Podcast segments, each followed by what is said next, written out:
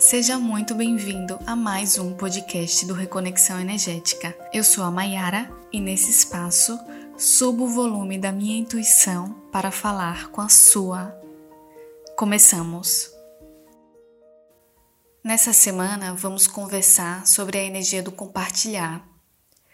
E é engraçado porque quase sempre o compartilhar ele nos remete à matéria ao compartilhar coisas. Nos preocupamos em transmitir às crianças a importância de dividir as suas coisas com o próximo. Ensinamos a prática do desapego material, estimulando a doação, a lei do se entra algo novo, deve sair algo velho. Se alguém te pede um pedacinho de lanche na hora do recreio, não diga que não.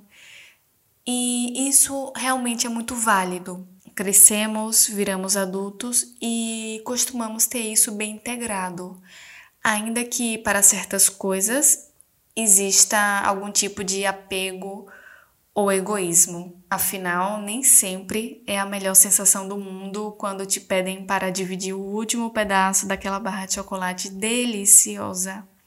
Mas eu quero falar hoje sobre a energia do compartilhar quando falamos dos nossos sentimentos e do nosso tempo.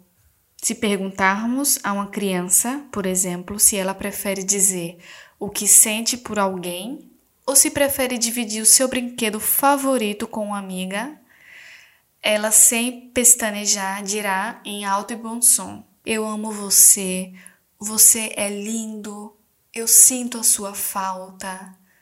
Para uma criança, é muito mais fácil compartilhar os seus sentimentos, mas nos tornamos adultos e em algum momento viramos uma chave em que se faz muito mais fácil compartilhar as nossas coisas.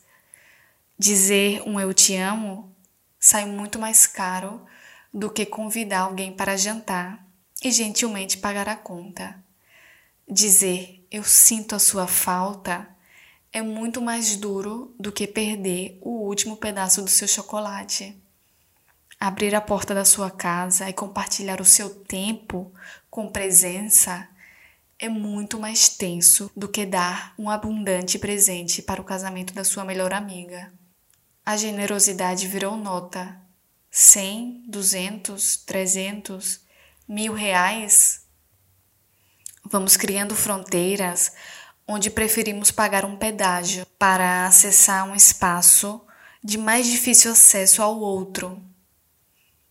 Compartilhar alguns sentimentos olhando nos olhos faz você se sentir bobo, idiota.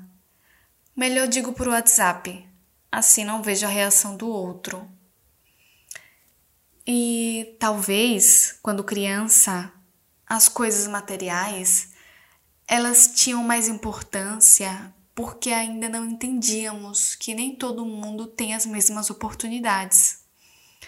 Talvez não, não sabíamos que aquele brinquedo que o meu amigo também queria tanto jogar pudesse não estar ao seu alcance.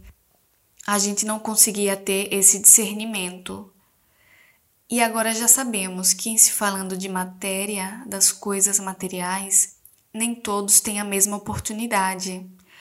Então, nos sentimos generosos quando podemos fazer uma doação e esquecemos o quanto o mundo também carece da generosidade impalpável, o tempo e as palavras.